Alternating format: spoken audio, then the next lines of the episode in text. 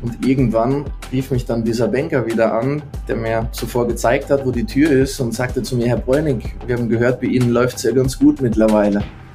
Dann habe ich ihm gesagt, ja, vielen Dank, es läuft ganz gut, das stimmt, ja. Und dann hat er gesagt, möchten Sie nicht nochmal vorbeikommen, um mit mir zu sprechen? Dann habe ich gesagt, ich kann gerne nochmal bei Ihnen vorbeikommen, um mit Ihnen zu sprechen. Ich habe mittlerweile sogar ein neues Ziel. Und dann hat er gesagt, ja, was ist denn das neue Ziel?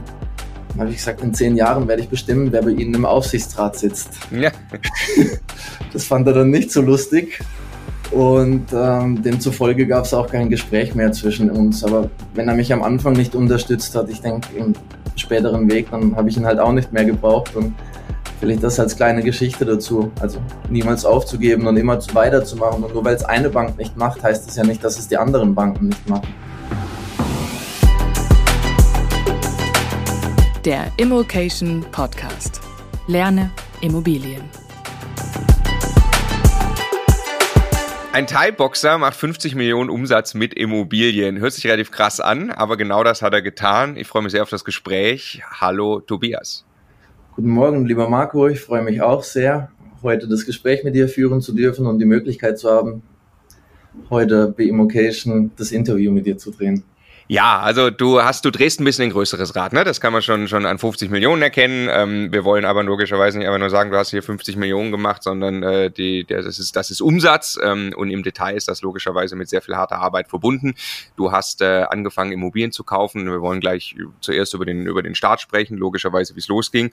Da hast du eigentlich ähm, sind ein paar spannende Themen drin. Du hast schon über 120 Immobilien verkauft mit auch einer ja wirklich sehr guten Verkaufsstrategie. Du hast aktuell an die 200 Immobilien im Bestand.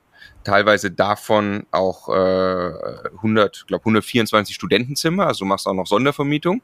Genau. Und äh, da wollen wir jetzt natürlich einmal einen kompletten Überblick gewinnen, äh, was das Rad da eigentlich ist, was du, was du alles drehst. Ja.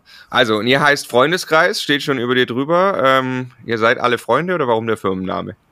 Ja, wie es der Name schon sagt, wir pflegen einen sehr, sehr guten Umgang untereinander und verhalten uns auch unseren Kunden gegenüber wie Freunde. Wir möchten gute Geschäfte für alle Seiten machen. Ja, ja. Deine Mama kocht bei euch, hast du gesagt, ne? Genau, und die jeden Mama Mittag. kocht jeden Mittag für alle. Sehr gut. Wie viel seid ihr?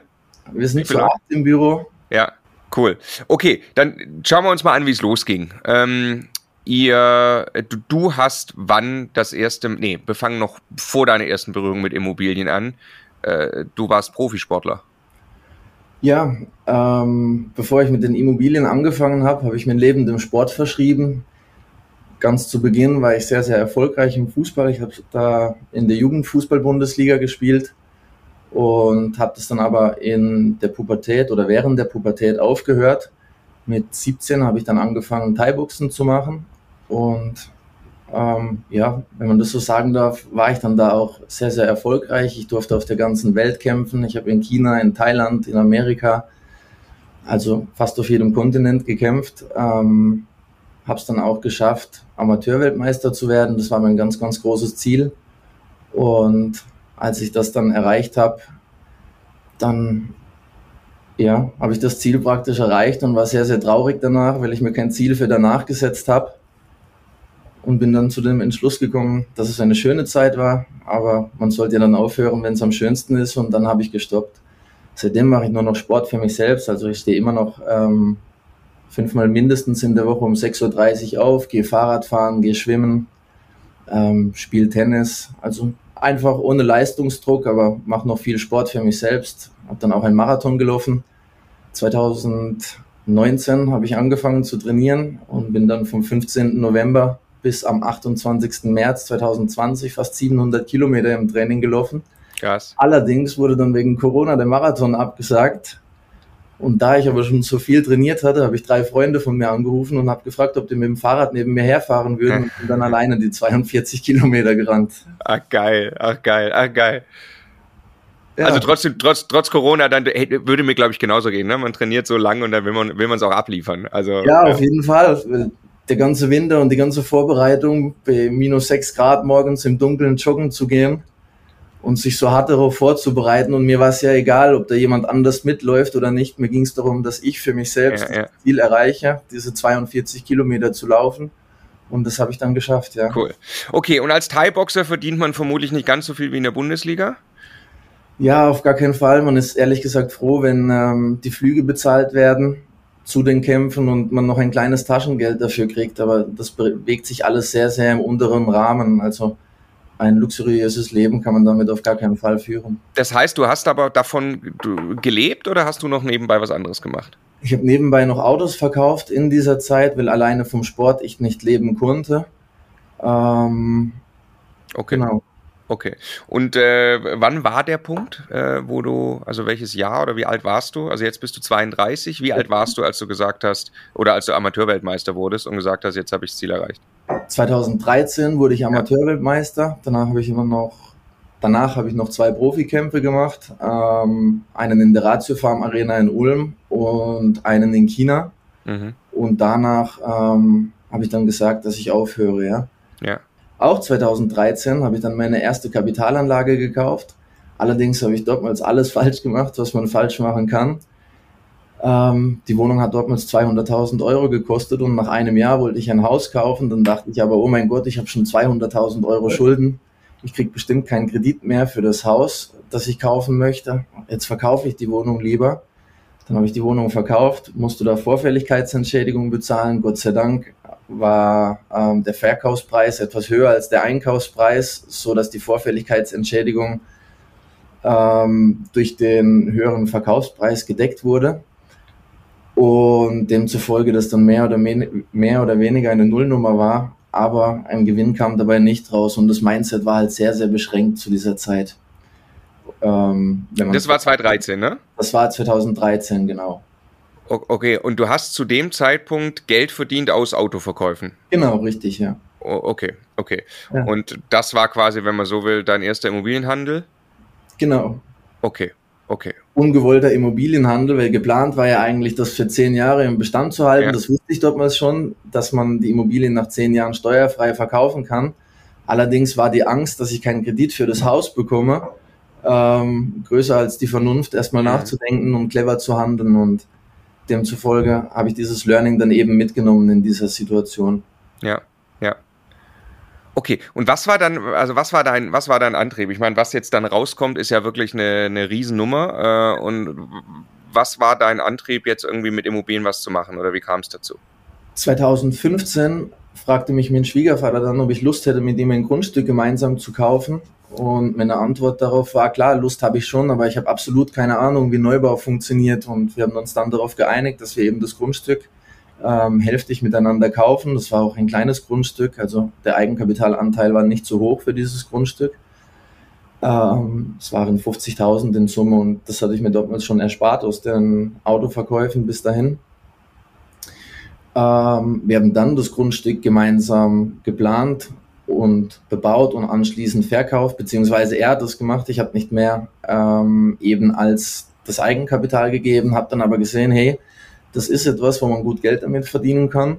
Und das hat mich dann gereizt, da weiterzumachen. 2016 war dann. Ganz, ganz kurz, Tobi, eine Frage nur. Du sagst 50.000 Euro. Ja. Das war dein Eigenkapital. Das hast du gespart. Du hast also über einen Zeitraum von ein paar Jahren einfach Geld von deinem Gehalt zur Seite gelegt, bis es 50.000 Euro waren. Genau, ja. Okay. Und das ging dann in das Grundstück rein. Genau. Okay. Dann, ähm, nachdem wir dieses Grundstück gekauft haben und erfolgreich veräußert haben, also das bebaute Grundstück dann erfolgreich veräußert haben, hatten wir 2016 die Situation, dass es ein Grundstück nahe Baden-Baden mit 12.000 Quadratmetern gab. Ähm, und mein Schwiegervater mich wieder fragt, ob wir das gemeinsam machen möchten. Natürlich habe ich dann wieder Ja gesagt. Und dann ging es weiter, dass wir einen Investor gesucht haben. Den habe ich dann gefunden aus meinem Familienkreis. Ich wusste, mein Schwiegervater kann bauen, habe die Liquidität praktisch besorgt, ähm, um dieses Grundstück zu kaufen mit 12.000 Quadratmetern. Und mein Ziel war dann, dass ich jeden Morgen mit auf die Baustelle gehe, um den Bau von der Pike auf zu lernen.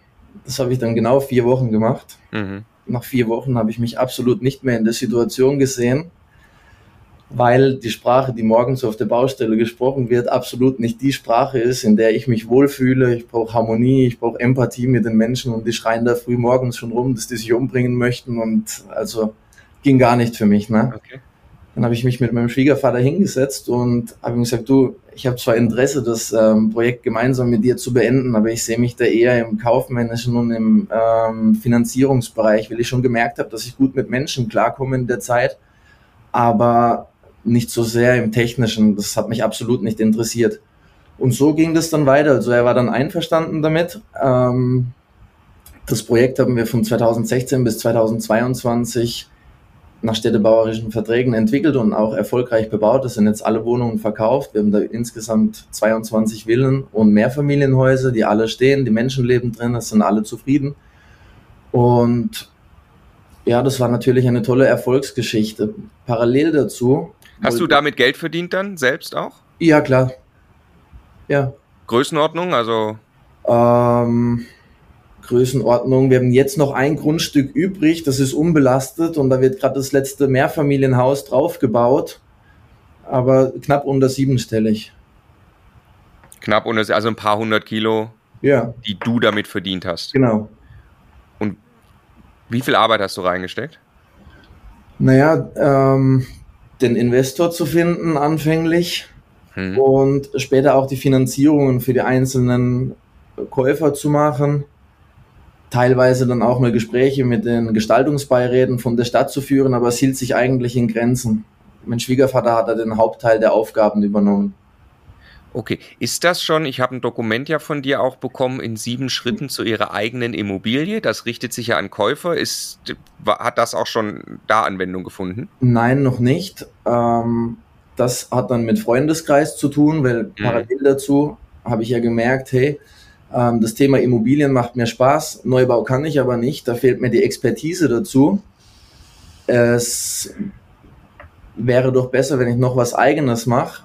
Und deshalb ist es dann 2019 dazu gekommen, dass ich die Freundeskreisgruppe, ähm, beziehungsweise dass wir die Freundeskreisgruppe, also ohne meinen Schwiegervater, dann dortmals gegründet haben, mit dem Ziel, langfristig Vermögen für uns, für unsere Freunde und für die nächste Generation aufzubauen. Und da sind wir dann mit dem Ziel gestartet, Wohnungen zu kaufen, die wir mit viel Rendite vermieten, demzufolge das alternative Vermietungskonzept mit den Studenten. Mhm. Da haben wir dann vom Tag 1 Finanzierungen für die Firma bekommen und das Ziel von uns ist, dass wir einen eigenen Bestand von 500 Einheiten aufbauen, von dem wir langfristig vermögensverwaltend leben können. Mhm. Und durch diesen ähm, eigenen Bestand, wir sind jetzt momentan so bei etwas um die 200 Mieteingängen pro Monat, ähm, möchten wir dann eben vermögensverwaltend leben, genau. Kenne ich das Ziel, sehr cool. Äh, äh wie, wie, wie, nochmal, wie war der Start? Also das war 2019, ne? Genau. So, jetzt hast du zu dem Zeitpunkt, sagen wir mal, dieses Grundstücksthema eingefädelt, hast ein bisschen unterstützt, hast Finanzierung gemacht für die Leute dort. Ähm, du warst immer noch angestellt auch parallel? Autos verkauft? Ähm, genau. Ich war dann auch in der Premium-Projektentwicklung, also in der Baufirma von uns Angestellter zu der ah, Zeit. Ah, okay, dort. Ja. Hast du ein Gehalt bekommen? Genau. Okay, du hast dort ein Gehalt bekommen, davon hast du gelebt? Genau. Und dann bist du zur Bank und hast gesagt, ich würde jetzt gerne, wir würden gerne perspektivisch 500 Wohnungen kaufen. Bisschen übertrieben gesagt. Hab ja, es war ein klein bisschen anders. Ja. Ähm, ein Freund von mir, der hatte zu der Zeit schon zehn Wohnungen ohne Eigenkapital gekauft. Mhm. Und dann habe ich ihm gesagt, du, ich finde es gar nicht lustig, dass du mich jetzt veräppeln möchtest. Wie kannst du zehn Wohnungen ohne Eigenkapital kaufen? Und sagt er, du, ich habe doch kein äh, Geheimnis vor dir, komm, ich zeig dir das alles. Und dann hat er mir das gezeigt und habe ich gesagt, wow, cool, jetzt habe ich ein neues Ziel. Ich möchte 100 Wohnungen in zehn Jahren im privaten Bestand ohne Eigenkapital haben. Und dann habe ich in einem Buch gelesen, dass man mit seinem Banker die Ziele besprechen sollte. Naja, was habe ich natürlich gemacht? Ich, ja, ich bin zur Bank gegangen und habe mit meinem Banker gesprochen, habe dem dann erzählt, dass ich in den nächsten zehn Jahren 100 Wohnungen ohne Eigenkapital erwerben möchte, bei denen ich überall darauf achte, dass die Mieteinnahmen die Kreditrate trägt. Dann hat er zu mir gesagt, Herr Bräuneck, hier ist die Tür. So eine Art von Vermögensaufbau unterstützen wir nicht. Einen schönen Tag wünsche ich Ihnen noch. Mhm. Okay. Und dann bin ich nach Hause gegangen und habe gedacht, von dir lasse ich mich nicht unterkriegen. Wenn das schon andere Menschen geschafft haben, dann werde ich das auch schaffen. Dann bin ich zur nächsten Bank und habe bei der nächsten Bank mich eben vorgestellt und habe wieder gesagt, dass ich mehrere Wohnungen in den nächsten zehn Jahren kaufen möchte. Also die 100 habe ich dann in dem Fall weggelassen. Ähm, und dass ich da kein Eigenkapital dafür einsetzen möchte, weil ich schaue, dass die Mieteinnahmen die Kreditraten tragen. Ja, und dann ging das los. Und dann habe ich so meine ersten Wohnungen gekauft, ähm, habe da geschaut, dass die Mieteinnahmen die Kreditraten tragen. Und irgendwann rief mich dann dieser Banker wieder an, der mir zuvor gezeigt hat, wo die Tür ist und sagte zu mir, Herr Bräunig, wir haben gehört, bei Ihnen läuft es ja ganz gut mittlerweile. Dann habe ich ihm gesagt, ja, vielen Dank, es läuft ganz gut, das stimmt, ja. Und dann hat er gesagt, möchten Sie nicht nochmal vorbeikommen, um mit mir zu sprechen? Dann habe ich gesagt, ich kann gerne nochmal bei Ihnen vorbeikommen, um mit Ihnen, zu sprechen. Ich habe mittlerweile sogar ein neues Ziel. Und dann hat er gesagt, ja, was ist denn das neue Ziel? Dann habe ich gesagt, in zehn Jahren werde ich bestimmen, wer bei Ihnen im Aufsichtsrat sitzt. Ja. das fand er dann nicht so lustig. Und ähm, demzufolge gab es auch kein Gespräch mehr zwischen uns. Aber wenn er mich am Anfang nicht unterstützt hat, ich denke im späteren Weg, dann habe ich ihn halt auch nicht mehr gebraucht. Und vielleicht das als kleine Geschichte dazu. Also niemals aufzugeben und immer weiterzumachen. Und nur weil es eine Bank nicht macht, heißt es ja nicht, dass es die anderen Banken nicht machen. Und das, ähm, was, was heißt ohne Eigen, wie, hast du das, also wie hat es die Bank nachher umgesetzt? Die hat ja also 120 Prozent Finanzierung gegeben. Ja, 110 Prozent Finanzierung mhm. eigentlich. Oder ich habe es so gestaltet, dass ich laut notariellem Kaufvertrag den Verkäufer die Kaufnebenkosten bezahlen lassen habe. Ja. Waren es nur 100 ähm, Prozent ja. Finanzierungen, weil der Bank ja mitgeteilt wurde, dass die Kaufnebenkosten aus Eigenmittel, sprich vom Verkäufer bezahlt werden. Okay, wo, wo hast du denn dann die Wohnungen gekauft? Alles entlang der südlichen Oberrheinschiene, ähm, von Karlsruhe bis nach Weil am Rhein hoch. Okay, okay. Und das hat funktioniert mit, mit was für Renditen? Du hast jetzt gesagt, die Mieteinnahmen decken die Bankrate. Ja, das waren so Renditen im Schnitt ähm, knapp um die 6% rum. Ich habe immer geschaut, dass ich sogar noch einen leicht positiven Cashflow habe. Zu der Zeit war das ja noch möglich, so 2% Zins, 2% Tilgung, ähm, 2% Brutto-Cashflow vor Abzug aller ja. Kosten. Und das hat ganz gut funktioniert. Es waren hauptsächlich kleine Wohnungen, also nichts Großes, so Wohnungen zwischen 100 und maximal 200.000 Euro rum. Ähm, eben in den Städten entlang der südlichen Oberrheinschiene, entlang der A5. Okay, und das ist schon in der, in, in der Freundeskreis GmbH gelaufen? Nee, das war privat. Äh, privat? Okay. Das war privat, ja. Okay, und aber du hast privat nur drei gekauft, oder am Ende? Privat habe ich mittlerweile 50. 50? Äh, Oh, ich habe vorhin verstanden drei. Okay. Also ja. 50 hältst du privat. Okay. 50 Wohnungen halte ich privat momentan. 2019 waren es drei Wohnungen. Okay, verstehe. Okay, das war, das war äh, privat. Also du wurdest ja. privat finanziert, deine Bonität bestand aus einem Angestelltenverhältnis genau. und ein bisschen Eigenkapital. Ja, ich habe da gar kein Eigenkapital tatsächlich angesetzt. Aber hast du welches gehabt? Gehabt, ja. Okay, aber keine 5 Millionen? Nee sondern ja, sechsstellig. Ja, unterer sechsstelliger Bereich. Okay, das hast du auf dem Konto gehabt, ja. hast ein Angestelltenverhältnis gehabt bei einer Projektentwicklungsfirma, genau. bist damit zur Bank, hast gesagt, ich möchte gern äh, 100 Wohnungen kaufen in 10 Jahren, möchte das Eigenkapital nicht einsetzen, möchte 110% Finanzierung und das haben sie dann auch getan. Du hast 6% da gekauft, die mhm. sich von selbst abbezahlt haben. Genau. Okay, okay. Und Okay, und dann ging es weiter mit Freundeskreis oder ja, los? 2019 ging es auch weiter mit Freundeskreis oder beziehungsweise parallel dazu mit dem Ziel 500 Einheiten ähm, in den nächsten zehn Jahren aufzubauen. Wir sind jetzt momentan so bei 200 Einheiten. Man muss dazu sagen, ähm, wir zählen jedes Zimmer als eine Einheit. Also auch ein kleines Studentenzimmer, das 500 oder 400 Euro im Monat bringt, ist für uns eine Einheit. Ne? Ja, okay, ja. Das vielleicht zum Verständnis, damit es ein bisschen entzerrt wird. Und dann haben wir eben 2019 angefangen, ähm, auch nach diesem System in eine vermögensverwaltende GmbH einzukaufen. Wir haben versucht, kein Eigenkapital einzubringen in die Finanzierungen und dass die Kaufnebenkosten auch von den Verkäufer bezahlt werden oder dass die Bank die Kaufnebenkosten für uns übernimmt. Das hat dann anfangs bei den ersten Wohnungen, die wir in diese vermögensverwaltende GmbH gekauft haben, auch sehr gut funktioniert.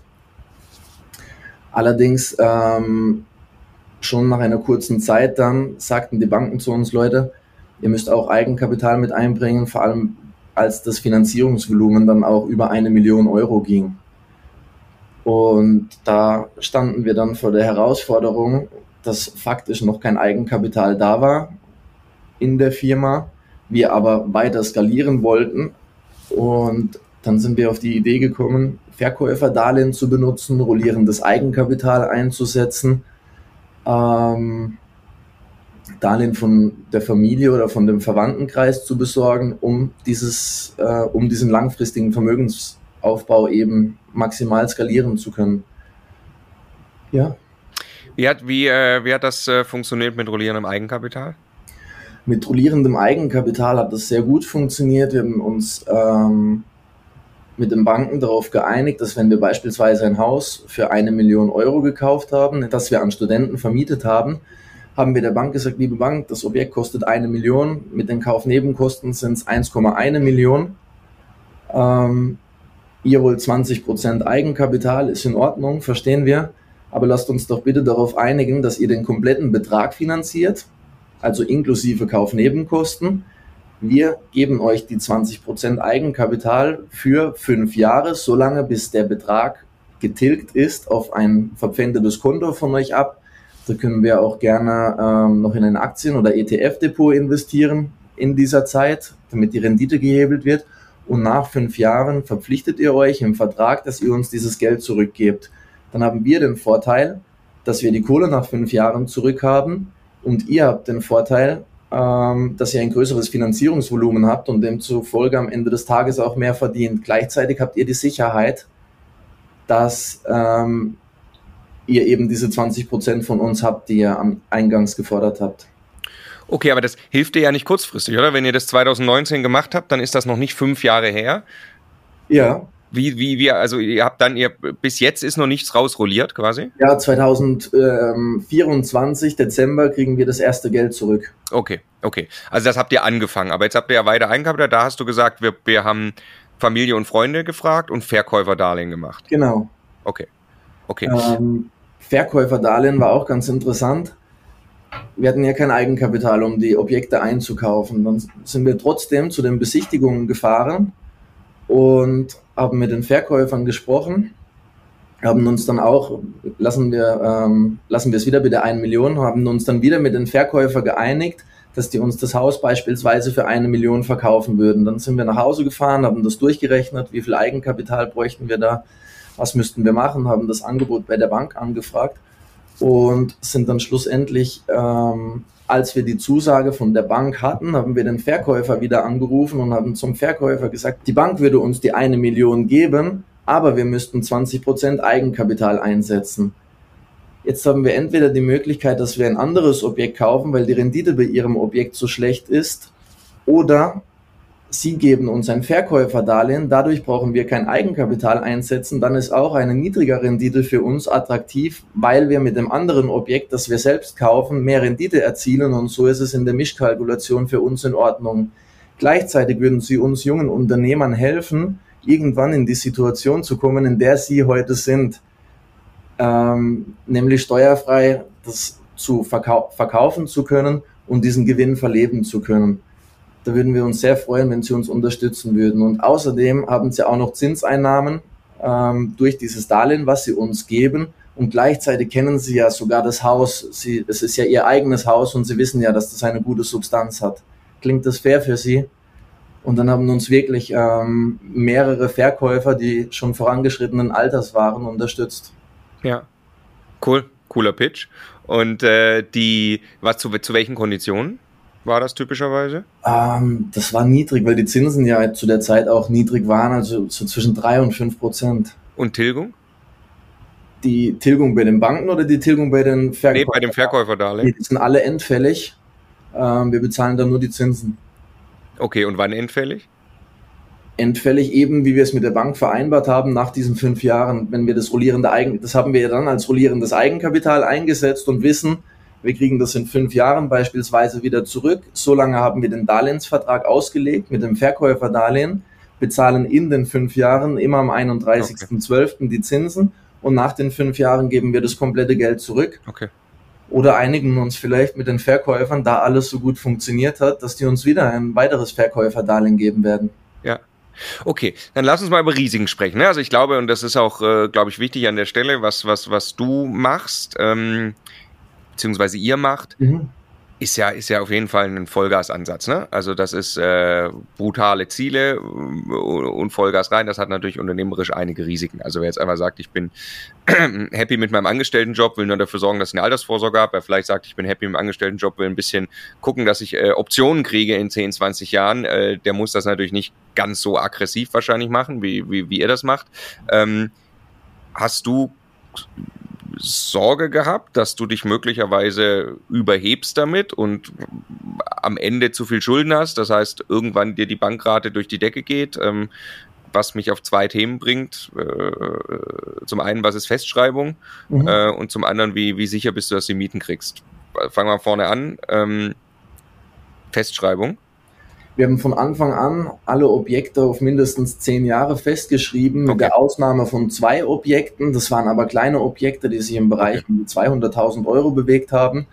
Ähm, da haben wir das ehrlicherweise beim Zinsanstieg auch etwas verschlafen, die sofort festzuschreiben und haben die dann erst irgendwann mit dreieinhalb Prozent Zins festgeschrieben. Ähm, was jetzt bei dem Cashflow, den wir haben, kein Beinbruch ist, hätte besser laufen können, aber hätte auch schlechter laufen können. Also Prinzipiell bin ich ein Freund von Sicherheit. Ich mag kein russisches Roulette, wie es der Stefan, glaube ich, immer so schön sagt bei euch. Ne? Und deshalb finanzieren wir eben langfristig. Ja, okay. Also ihr habt zehn Jahre mindestens festgeschrieben. Dadurch habt ihr ein zumindest minimiertes Zinsänderungsrisiko, aber es ist ja trotzdem so, dass in zehn Jahren, mhm. also in, ja, dann je nach Objekt jetzt äh, sechs bis zehn Jahren, kann natürlich schon sein, dass die Zinsen höher sind. Ja, kann sein. Aber ihr habt super Cashflows. Wir haben gute Cashflows. Wir tilgen überall mit mindestens 2%, mhm. ähm, eher sogar 2,5%, was ich jetzt nicht mehr machen würde in der aktuellen Marktphase. Aber anfangs war das halt so. Da war das Mindset noch ein klein bisschen anders. Und ich denke, ähm, die Restschulden, die bis dahin bestehen, gepaart mit den höheren Mieteinnahmen, es sollte kein Problem sein, dass wir da auch ein Zinsänderungsrisiko abfangen können. Was hast du geschätzt? Ich nicht, auch einen hohen Cashflow. Ja, was, was hast du geschätzt in, in Summe, oder ich weiß nicht, ob du die Zahl vor dir hast, an Bankrate und an Mieteinnahmen? Ähm, Mieteinnahme pro Monat sind sechsstellig. Ja. Und die Bankrate sind knapp ähm, 75.000 pro Monat. 75.000 und sechsstellig wäre jetzt im kleinsten um, Fall 100.000, so kleiner sechsstelliger Bereich. Ja. Wie, wie viel? 100.000 pro Monat. 100.000, also 100.000, also äh, 100.000 monatliche Mieteinnahmen auf 75.000 Euro Bankrate. Genau. Fairerweise, wenn du Bewirtschaftungskosten und so weiter abzielst. Ja, das ist schon abgezogen. Äh, okay, also du, also die, die eigentliche Kaltmiete ist noch höher als 100.000 Euro. Genau. Okay, okay, okay. Also das heißt, du hast wirklich 25.000 Euro freien Cashflow mhm. pro Monat und das ist ja auch ein bisschen der Sicherheitspuffer, den du, äh, den du quasi dann brauchst. Okay. So, und jetzt das eine, jetzt ist das eine das Zinsänderungsrisiko. 25.000 Euro, da ist ein Mitarbeiter bei uns beschäftigt, der wird natürlich bezahlt, weil er das Studentenmanagement und Mietermanagement komplett übernimmt. Ähm, demzufolge werden die 25.000 Euro nochmal um einen Lohn reduziert. Okay. Aber der, genau, ich wollte gerade sagen, der verdient vermutlich nicht 25.000 im Monat. Ähm, Okay. Und äh, okay, das ist das eine Risiko, das ist ein Sendungsrisiko. Das zweite ist jetzt äh, Vermietung. Erzähl mal diese knapp 200 Einheiten, die es ja jetzt dann sind. Was ist das Vermietungskonzept und wie sicher seid ihr euch, dass die nicht leer stehen? Ähm, das Vermietungskonzept in diesen knapp 200 Wohneinheiten haben wir immer angetestet. Wir machen ja sehr viel Studentenvermietung und wir sind immer hin und haben über WG gesucht oder eBay Kleinanzeigen, Inserate beziehungsweise Geisteranzeigen geschalten, um zu sehen, ist Bedarf in dieser Stadt, ist kein Bedarf in dieser Stadt. Und nachdem wir dann gesehen haben, dass Leute auf unsere Anzeigen reagieren, erst dann haben wir die Wohnungen gekauft, weil wir nicht in der Lage waren, anfangs ähm, eben negative Cashflows zu verkraften. Ne? Und das hat eigentlich bisher immer ganz fu gut funktioniert. Und mittlerweile haben wir natürlich schon so viel Vertrauen aufgebaut, ähm, dass wir wissen, welche Stadt funktioniert bei uns in der Gegend, wo ist die Hochschule weit weg, wo ist sie nicht so weit weg, also Mikro- und Makrolage. Ähm, damit kennen wir uns auch gut aus und wissen eben zu diesen Stoßzeiten zum ähm, Oktober oder September, wenn das Wintersemester beginnt, da ist dann einmal Vollgas und dann im März nochmal, wenn das zweite Semester beginnt bei uns in der Region ähm, ja, und mittlerweile ist das eigentlich so eine Luxussituation, dass wir uns so einen guten Namen gemacht haben, dass die Studenten das schon untereinander weitersprechen mhm. und wir schon die nächsten eineinhalb Jahre im Voraus ausgebucht sind. Warum, glaubst du? Woran liegt das? Ähm, weil wir einen tollen Service bieten. Also wir sind ja, fast 24 Stunden am Tag für die Studenten erreichbar. Es ist schon sehr wichtig, dass die sich alle sehr wohlfühlen bei uns. Ähm, wir sind auf kurzem Dienstweg per WhatsApp zu erreichbar. Beim Einzug gibt es auch mal eine Pizza für die. Also wir kümmern uns auch wirklich um die Menschen, schätzen die Wert. Ähm, Ausstattung? Ausstattung, Ikea-Möbel, ähm, ja, das klassische IKEA-System eigentlich. Also gut und günstig, aber wenn etwas kaputt geht, dann schämen wir uns oder genieren uns auch nicht, das sofort zu renovieren. Dann wird das ausgetauscht. Bisher, ähm, obwohl wir schon über 500 Studenten in Summe hatten, haben wir noch die erste Möbelgarnitur. Was natürlich immer gewechselt wird, sind die Matratzen. ja. ja, die kann man nicht allzu lange drin lassen. Da bitten wir die Studenten auch, dass die eigene Matratzen mitbringen.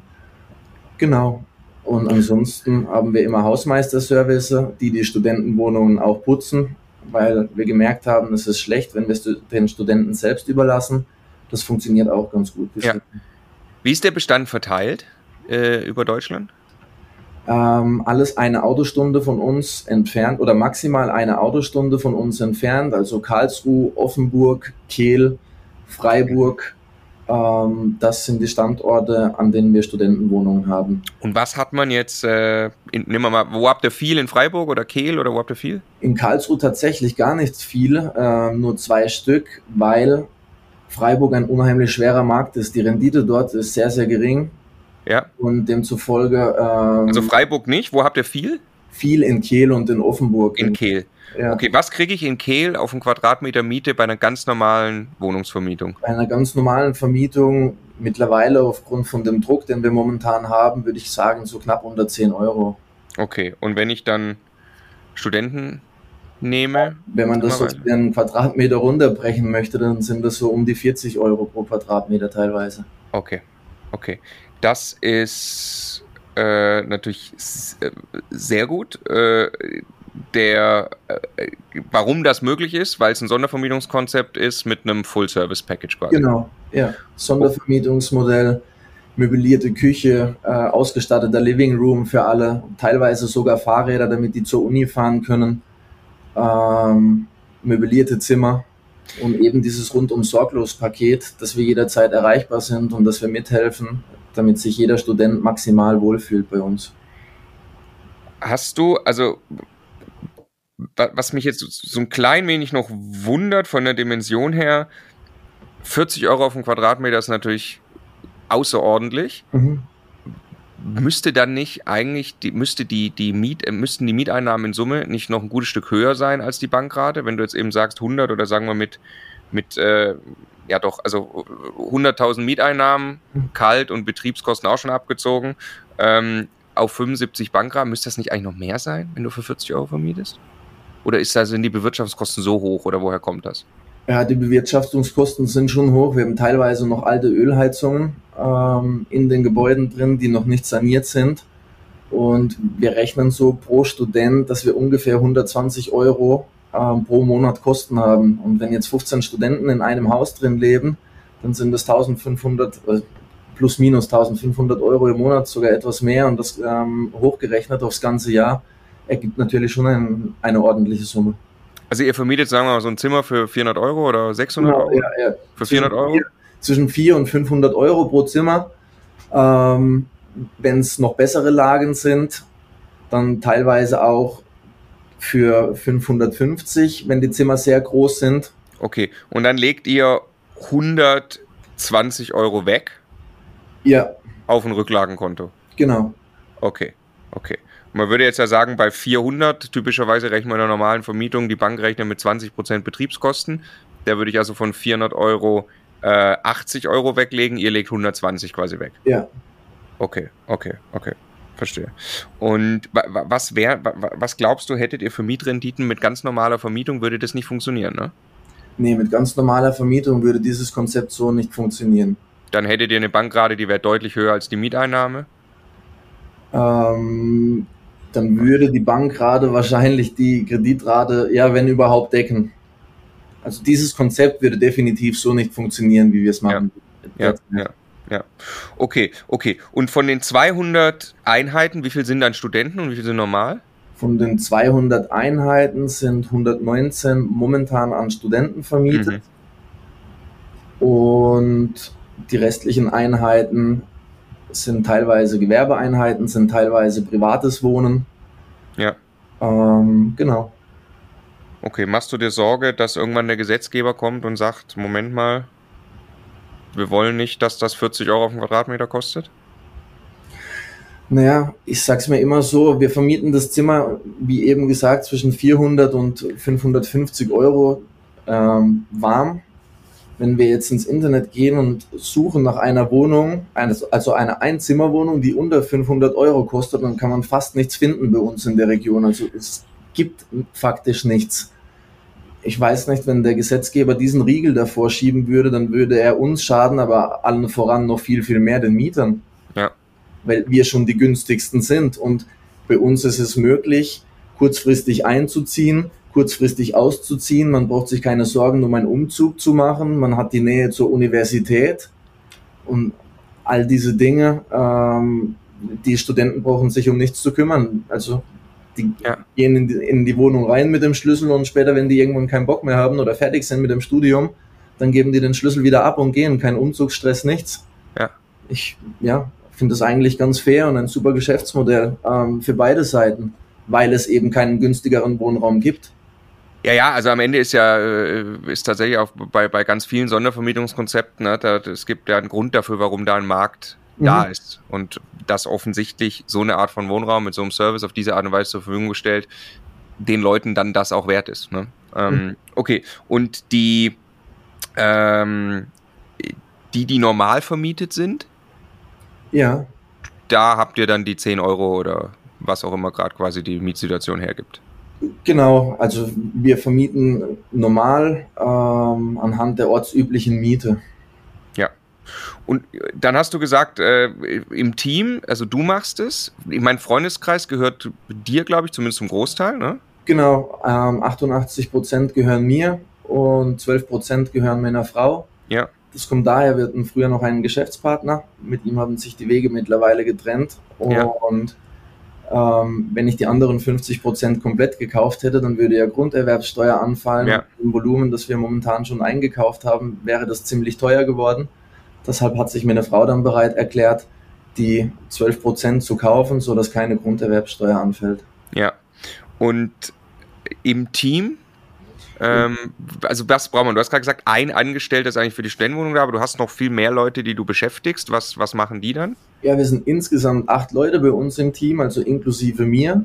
Wir haben einen Projektentwickler, der gemeinsam in der Freundeskreis Projektentwicklung mit mir mhm. Objektakquise ähm, und Objekt, Objektentwicklung macht oder Projektentwicklung macht für die Fix- und Flip-Objekte, die wir einkaufen und wieder gewinnbringend verkaufen. Dann haben wir einen Mitarbeiter, der komplett für das Mietermanagement zuständig ist, sowohl für die vermögensverwaltende GmbH als auch für die Projektentwicklungs GmbH.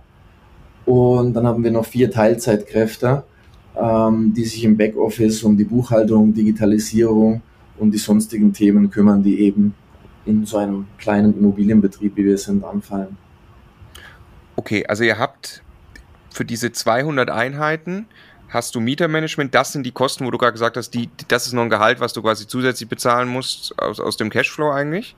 Aus dem Cashflow der Vermögensverwaltenden GmbH, genau. Okay, der Kollege, der bei der Projektentwicklung hilft, der ist logischerweise, hat nichts mit den Bestandsimmobilien zu tun, der wird da auch nicht reingerechnet, sondern der ist Projektgeschäft, über das sprechen wir gleich noch. Du hast ja eben auch schon einen Haufen Wohnungen verkauft. Mhm. Ähm, okay, und die Teilzeitkräfte, die müssen auch aus dem Cashflow bezahlt werden oder sind die schon? Die Teilzeitkräfte sind auch alle in der Projektentwicklung angestellt. Alle, okay, alle in der Projektentwicklung. Okay.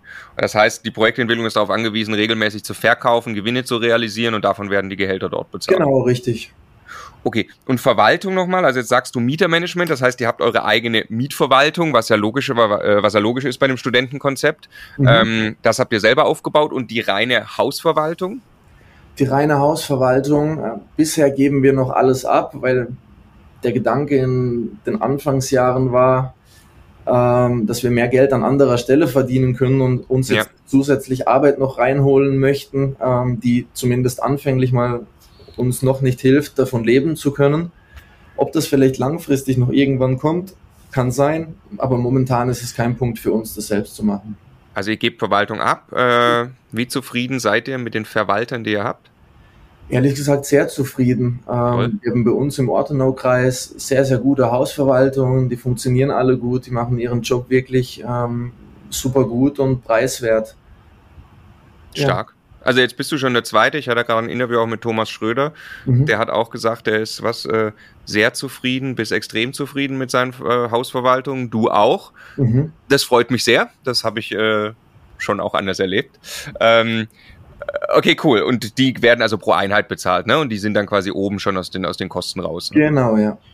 Genau, okay, okay. Also jetzt macht es so ein bisschen Sinn, ne? ihr legt 120 Euro auf die Seite, ihr bezahlt noch eine Verwaltung ähm, und dann hast du aus dem Cashflow noch den, den einen Angestellten quasi für Mietermanagement, den du da reinrechnest. Okay, verstehe. Gut. Das, das erstmal zum, zum Bestand. Kannst, oder kannst du mir was sagen über das Volumen vom Bestand? Was glaubst du, ist das Einkauf? Was war Einkauf und was ist wert? Was glaubst du? Ähm, ja, was es wert ist, das muss ein Verkäufer oder ein Käufer ja, irgendwann ja. mal beurteilen, äh, falls es mal verkauft werden soll. Ich weiß es nicht. Es ist über eine Million Kaltmieteinnahme pro Jahr. Jetzt kann man mal einen Faktor annehmen. Ich glaube, vor der, vor der Zinserhöhung wäre vielleicht ein Faktor 25 äh, ja. realistisch gewesen. Jetzt nach der Zinserhöhung ist ja das Thema Immobilien eher etwas mit Nachsicht zu genießen. Jetzt ist es vielleicht etwas weniger wert. Da wir aber keinen Verkaufsdruck in diesem Portfolio haben und das einfach ähm, aufbauen lassen und uns auch die Option offen halten möchten, ähm, dass die Immobilien irgendwann komplett abbezahlt sind und wir einfach von diesem Cashflow irgendwann leben, ist ja auch ein sehr, sehr schöner Gedanke. Also uns stehen praktisch alle Möglichkeiten offen. Ähm, wohin die Reise genau gehen wird, sehen wir irgendwann in Zukunft. Ja. Was äh, und addierte Kaufpreise ungefähr? Addierte Kaufpreise ungefähr ähm, um die 13 Millionen. 13 Millionen, okay. Ohne Eigenkapital. Mit rollierendem Eigenkapital, ja. mit Verkäuferdarlehen, ähm, aber ohne wirkliches Eigenkapital von mir, Tobias Bräunig, als Privatperson selbst. Was wir natürlich gemacht haben, ist, dass wir quersubventioniert haben aus der Freundeskreis Projektentwicklung, also diese Firma, die aktiv bei uns Geld verdient ähm, die hat ihre Gewinne an unsere Holding nach oben gegeben und die Holding wiederum hat Darlehen an die vermögensverwaltende GmbH gegeben, um diesen Bestand wieder aufzubauen. Also quasi klassisch, ihr habt nebenbei ein, ein, ein Handelsgeschäft oder was heißt nebenbei, ihr habt ein Handelsgeschäft, mhm. das produziert Gewinne und die habt ihr dann schon reinvestiert, um den Bestand, um im Bestand so wachsen zu können. Ja, klar. Ja. Okay, okay. Ähm, wenn wir jetzt, wir haben ja gesagt 50 Millionen Umsatz, mhm. äh, das, also Umsatz sind auch quasi die Mieteinnahmen, die über die Jahre gekommen sind. Ähm, Zählst du die auch dazu? Oder reden wir hier nur über Projektentwicklungsumsatz? Wir reden über den Ankauf von den Projekten in der Freundeskreis Immobilie und in der Freundeskreis Immobilien 1. Mhm. Dann über den Umsatz in der Freundeskreis Management. Das ist die Firma, die bei uns die Kurzzeitvermietung macht, ja. damit die zwei Vermögensverwaltenden nicht mit der Gewerbesteuer ja. infiziert ja. werden und ähm, über das Volumen, das in der Freundeskreis Projektentwicklung bisher abgehandelt wurde. Okay. Und das kumuliert sind eben diese 50 Millionen. Okay, okay, okay, verstehe. Okay, und die jetzt, dann reden wir jetzt eben über die Projektentwicklung bzw. den Handel. Okay. Ähm, Freue ich mich darauf. Ja, ich mich auch. Also 120 Verkäufe bisher gemacht? 120 Verkäufe bisher, ja. Ja, erklär mal die Strategie. Ähm, genau, die Strategie.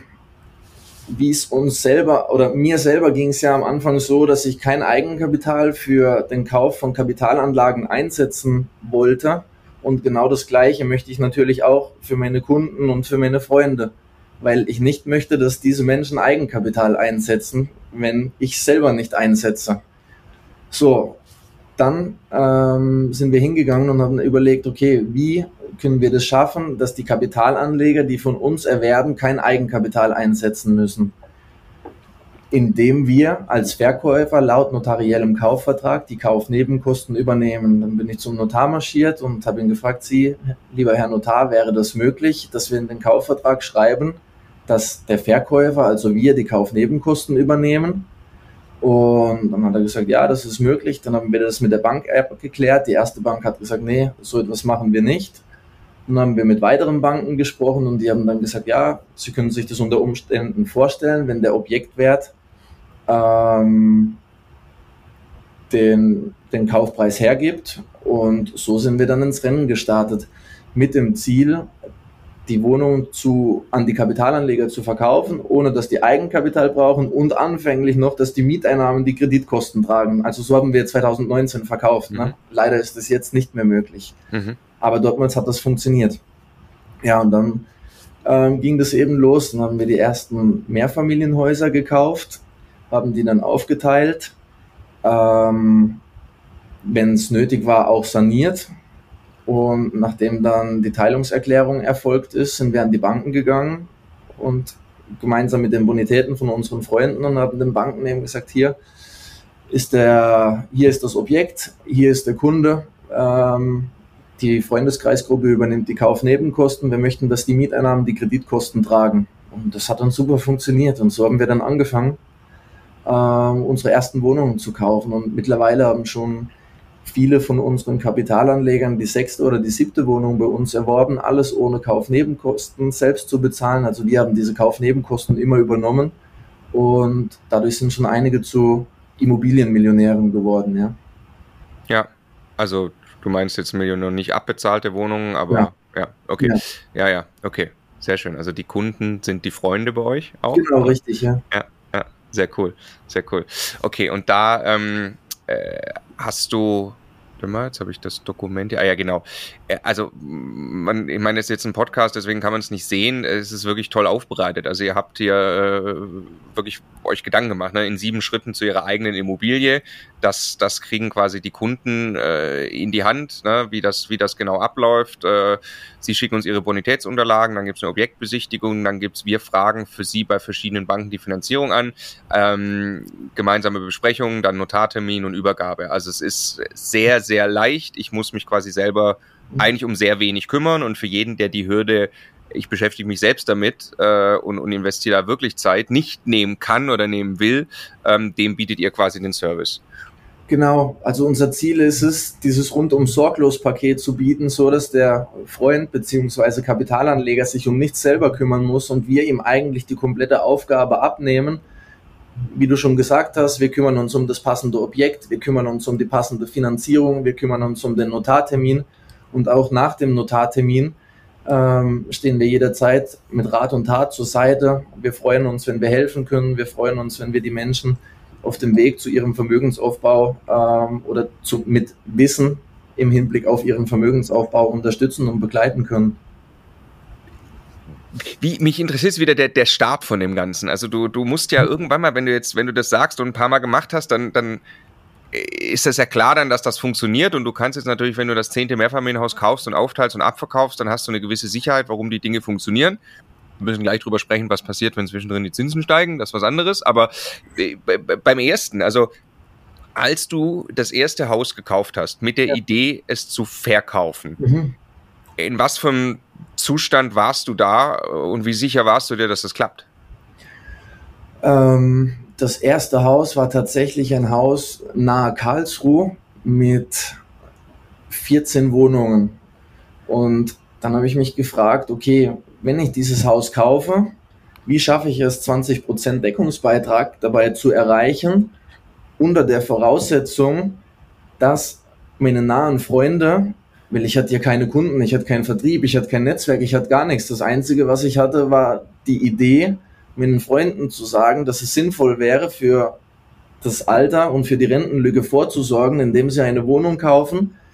Und die hatten ja die gleichen Probleme wie ich, also wenig, wenig oder kein Eigenkapital. Ähm, und da habe ich schon in den Verkauf mit einkalkuliert, dass die kein Eigenkapital einsetzen und dass die Kaufnebenkosten, äh, sorry, dass die kein Eigenkapital einsetzen und dass die Mieteinnahmen die Kreditkosten mhm. tragen. So habe ich mir eine erste Kalkulation aufgebaut. Und da kamen dann diese 20% Deckungsbeitrag bei raus. Dann habe ich mir eine Freunde angerufen und habe denen gesagt, hey Leute, wie wär's, ähm, eine Wohnung zu kaufen ohne Eigenkapital, Mieteinnahme Kreditkosten. Und die hatten ja auch noch keine Erfahrung, aber eine Wohnung zu kaufen ohne Eigenkapital einzusetzen, das war für alle interessant. Und dann die ersten zwei, drei, die waren noch etwas schwierig, weil ich dann noch nicht überzeugend wirken konnte äh, oder noch nicht so überzeugend wie heute in diesem Verkaufsgespräch. Und danach, als dann die ersten zugesagt haben, dann war das wie ein Lauffeuer. Dann haben alle aus dem, nicht alle, aber halt viele aus dem Freunden- und Bekanntenkreis gesagt, hey, wir wollen da auch mit dabei sein. Das ist super interessant. Ähm, lass mich da auch eine Wohnung kaufen. Wusstest du schon, dass die kaufen, als du gekauft hast? Ich habe ähm, damals schon gewusst, dass ich meinen Käufer kennen sollte, bevor ich das Objekt kaufe. Ja. Ich wusste noch nicht genau, wer es kaufen wird, aber ich habe mich schon umgehört, ob da Interesse besteht. Und ja. das Interesse bestand, so dass ich mir dann zugetraut habe, ähm, dieses Objekt zu kaufen und Worst Case im eigenen Bestand zu halten. Ja. Okay, dann würde ich mal schätzen, ihr kauft einen 6% und verkauft einen 4,5% so. So war das dortmals ungefähr, ja. Wir haben ein bisschen weniger mit 5,5% wenn ich es noch richtig im Kopf weiß, ist schon lange her jetzt mittlerweile eingekauft. Und dann 2% Zins, 2% Tilgung für den Kapitalanleger. Das heißt, wir haben so 4 bis 4,5 ähm, verkauft zu der Zeit, ja. Okay, der muss aber noch ein bisschen, muss ja noch ein bisschen Betriebskosten bezahlen und so. Also ich habe in Erinnerung, ich weiß es nicht mehr ganz genau, wie die Zahlen waren, aber die haben alle einen leicht positiven Cashflow ähm, vor Betriebskosten von 50 bis 80 Euro pro Monat gehabt. Und mittlerweile sind ja schon viele Mieterwechsel stattgefunden, ja. ähm, so dass die alle schon wirklich im Lachen sind. Ja, ihr macht das auch teilweise mit Mietgarantie, habe ich irgendwo gelesen, ne? Also schon eine echte Vertriebsimmobilie so. Ne? Wir bieten das an, eine Mietgarantie zu geben. Allerdings muss ich ganz offen davon sagen, ich bin kein Freund davon, weil es ist kein Hexenwerk in der aktuellen Zeit, eine Wohnung schnell zu vermieten. Wenn ja. aber jemand ganz unsicher ist, dann bieten wir das optional an sagen dem Mensch aber auch gleichzeitig dazu, dass wir das eigentlich nicht empfehlen und dass das wirklich nur der Sicherheit von dieser ähm, individuellen Person dient, um sich besser zu fühlen. Ja, ja. Okay, 120 Verkäufe, die waren alle bis Zinsanstieg, so gut wie? Nee, sogar ähm, auch in diesem Jahr mit Zinsanstieg. Ähm, Habt ihr verkauft?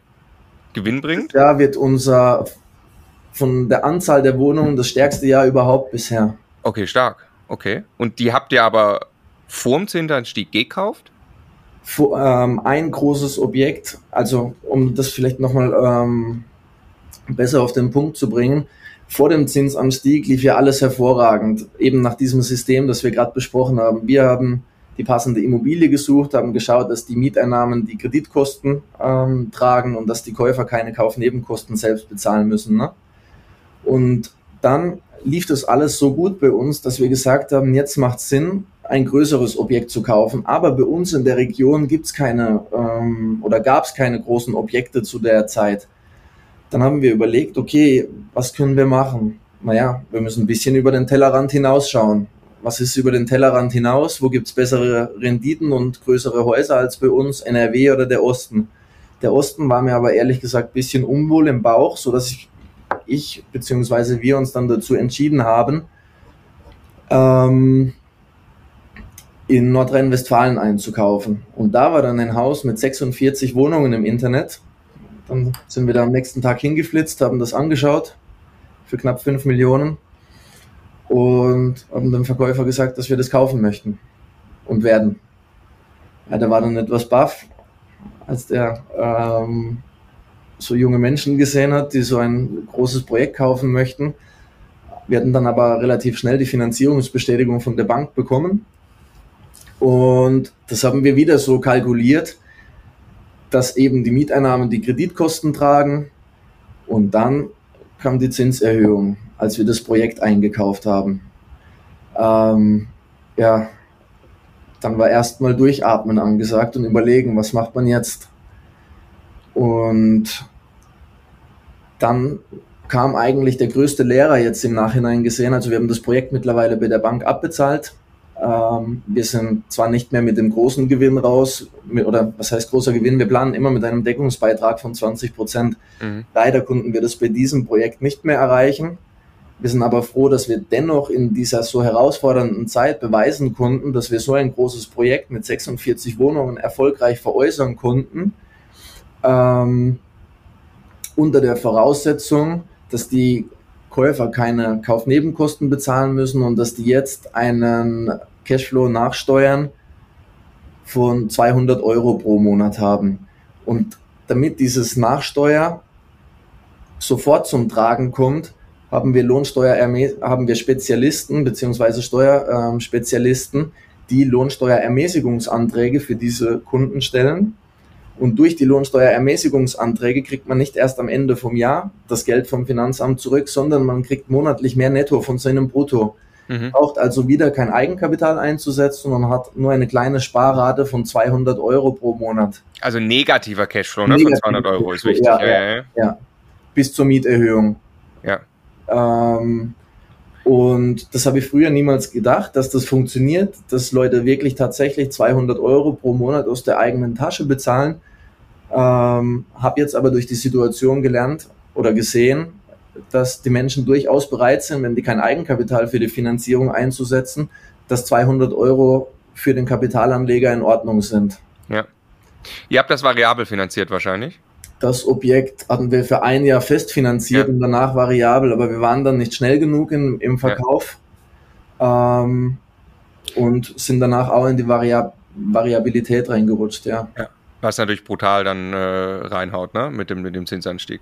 Ja, äh, das hat reingehauen. Wir hatten Gott sei Dank noch gute Gewinne aus den Vorjahren, von denen wir das überbrücken konnten. Aber ähm, also diesen Batzen jetzt auf lange Zeit zu bezahlen, das würde sehr, sehr wehtun. Gott sei Dank haben wir es geschafft, eben alle Wohnungen bis hierhin nach diesem ähm, System zu verkaufen. Ganz toll, dass ihr das mit der Lohnsteuerermäßigung entdeckt habt und mhm. damit im Hier und Jetzt dafür sorgen könnt, dass der, äh, dass das Draufzahlen, was euer Kunde jeden Monat machen muss, äh, eben nicht so hoch ausfällt. Also ich fasse nochmal zusammen, ob, ihr, ob ich es richtig verstanden habe. Ihr kauft diese 46 Einheiten auf einen Schlag Mhm. Hab da wahrscheinlich ein gutes Prozent Zinsen gehabt zu der Zeit. Ähm, stellt dann fest, oh Mist, unsere äh, potenziellen Käufer, da habt ihr dann kalkuliert mit, weiß ich nicht, zwei Prozent Zins, zwei Prozent Tilgung oder noch ein bisschen weniger Zins, was die bezahlen müssten. Ähm, so rechnen eure potenziellen Käufer. Genau. Mist, die müssen jetzt plötzlich mit dreieinhalb Prozent Zinsen klarkommen. Das ja. bedeutet, deren Bankrate ist deutlich höher als die Miete. Mhm. Hab das aber geschafft, das trotzdem zu verkaufen, weil klar, Immobilieninvestments an sich langfristig gedacht funktionieren auch, wenn ich am Anfang zumindest ein bisschen drauflege, ja. Ähm, und gerade für Leute, die sich halt nicht selber drum kümmern wollen äh, und, und, und, und, und dann auch ohne jedes Eigenkapital da rangehen und irgendwie ein Full Service, äh, das habt ihr geschafft, die dann auch noch mit Lohnsteuermäßigung, so dass das im aktuellen Monat auch immer ankommt, die ganzen 46 Einheiten zu verkaufen so, dass die 200 Euro pro Monat drauflegen mussten, eure Käufer. Hat im Ergebnis dazu geführt, dass ihr ein bisschen besser als 0 auf 0 wieder rausgekommen seid, was schon, wenn man sich umguckt, ja, also ganz viele haben gerade ja wirklich große Probleme, die vor der Zinserhöhung mit Verkaufsdruck angekauft haben. Die müssen sich gerade sehr, sehr viele Dinge überlegen und äh, wirklich, also das äh, Glückwunsch dazu, nicht, dass ihr damit so viel Geld verdient habt, weil das habt ihr nicht, aber Glückwunsch, dass ihr die Kuh so vom Eis gebracht habt. Also ich kenne Geschichten von vielen Leuten, die rumlaufen und, und, und sagen, boah, ich habe mich eigentlich voll auf den Immobilienhandel gestürzt äh, und habe so viel äh, so hohe variable Zinskosten jetzt, kriegt die Objekte nicht los, äh, dass ich es kaum mehr stemmen kann. Ja, der liebe Gott verpackt die größten Geschenke immer als schwere Aufgaben und ich denke, ähm, das war bei uns in dieser Situation so und natürlich war das nicht schön und natürlich war das schwer, aber wir haben es geschafft, uns zu beweisen in dieser Zeit. Und durch dieses Beweisen fiel es uns halt dieses Jahr brutal einfach, die nächsten drei Objekte mit nochmal 52 Einheiten, die haben wir irgendwie in vier Wochen mit der Bank fertig gemacht, weil die gesehen haben, hey, die Freundeskreisgruppe hat es geschafft, so ein großes Objekt zu drehen, trotz dieser schwierigen Zeit die haben bewiesen, dass die das können und die neuen Objekte kaufen wir jetzt natürlich schon mit sieben oder acht Prozent Rendite ein oder haben wir mit sieben beziehungsweise acht Prozent Rendite eingekauft und das ging alles auf einem kurzen Dienstweg innerhalb von sechs Wochen durch. 52 Einheiten verteilt auf drei Objekte, das Stark. war natürlich super. Stark. Es ist wirklich so. In der Krise lernt man ja, da ist man so unter Druck, ja. dass man alles umdreht, alles perfektioniert Und ich glaube, deswegen entsteht auch unglaublicher unternehmerischer Wert während so einer Krise. In, dem, in eurem Beispiel, in deinem Beispiel jetzt äh, ja perfekt zu sehen, weil du hast gerade gesagt, ihr kauft quasi ein, sagen wir mit 5,5 Prozent äh, Rendite. Das ist dann sehr schwer irgendwie weiter zu verkaufen in der aktuellen Zeit mit 4, 4,5 Prozent. Das ist natürlich richtig schwer. Jetzt machst du das aber und perfektionierst das, wie du das hinkriegst und machst dann ja weiter und kaufst jetzt, weil der Markt ja eben, ja, Mietrenditen werden besser, die Preise sind runtergekommen, jetzt kaufst du eben, äh, was hast du gesagt, sehr interessant, ne? also du hast vorher für fünfeinhalb und jetzt kaufst du für sieben bis acht Prozent Rendite. Genau, richtig, ja. Stark. Stark. Richtig, richtig gut. Wie sehr, Tobias, das ist wirklich äh, unglaublich eindrucksvoll, ist äh, echt extrem eindrucksvoll. Danke. Hat es was damit zu tun, dass du ein Sportler oder ein Thai-Boxer-Mindset hast, äh, dass du so durch diese Themen pflügst in so kurzer Zeit und so ein großes Rad drehst? Die Frage habe ich mir tatsächlich auch mal gestellt und dann habe ich von Dr. Dr. Rainer Zittelmann, den kennst du ja auch, ja. Ne? das Buch ähm, gelesen über hochvermögende Deutsche beziehungsweise wie ähm, Menschen hochvermögend geworden sind. Reich werden, reich bleiben heißt, glaube ich, ne?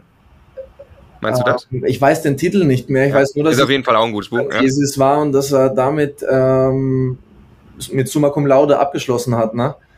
Und in dieser Studie ging es dann eben darum, wie Menschen finanziell frei und unabhängig geworden sind. Und neun von zehn finanziell freien und unabhängigen Menschen beziehungsweise hochvermögenden Menschen wurden durch Immobilien hochvermögend und von diesen neun wiederum haben fünf Stück im, fünf oder sechs Stück im Kindesalter Leistungssport mhm. betrieben. Mhm. Ich glaube schon, dass da etwas dran ist, um ehrlich zu sein, ja. ja. ja. Diese Werte, die man im Sport lernt, zu gewinnen, zu verlieren, resilient zu sein, weiterzumachen, auch wenn man denkt, das geht nicht mehr. Auch mal mit einer Niederlage umgehen zu können und wieder aufzustehen, wenn man gefallen ist das sind schon Werte, die ich oder für die ich sie sehr dankbar bin, dass ich die erlernen durfte und die ich auch heute auf mein berufliches Leben übertrage, definitiv. Ja, ja, voll. Bei allem Immobilien sind, sind Long Game. Immobilien ist nicht, ist nicht Magic und zu viele Leute suchen zu schnell eine Abkürzung und sagen, oh, ich mache vielleicht einmal einen cleveren Einstiegszeitpunkt und dann werde ich quasi automatisch über Nacht Millionär. Das wird nie funktionieren, sondern es ist jeden Tag äh, Arbeit reinstecken, kontinuierlich und äh, dann gerade, wenn es hart wird, noch mal mehr und exekuten und umsetzen. Und äh, es hört sich so an, als hast du 10 von 10 dieses Mindset in dir drin. Also großartig. Vielen Dank für das Kompliment. Glückwunsch, Tobias, zu all dem, was du da tust. Vielen Dank für das Gespräch, war mega interessant. Danke dir. Ciao. Danke dir. Tschüss.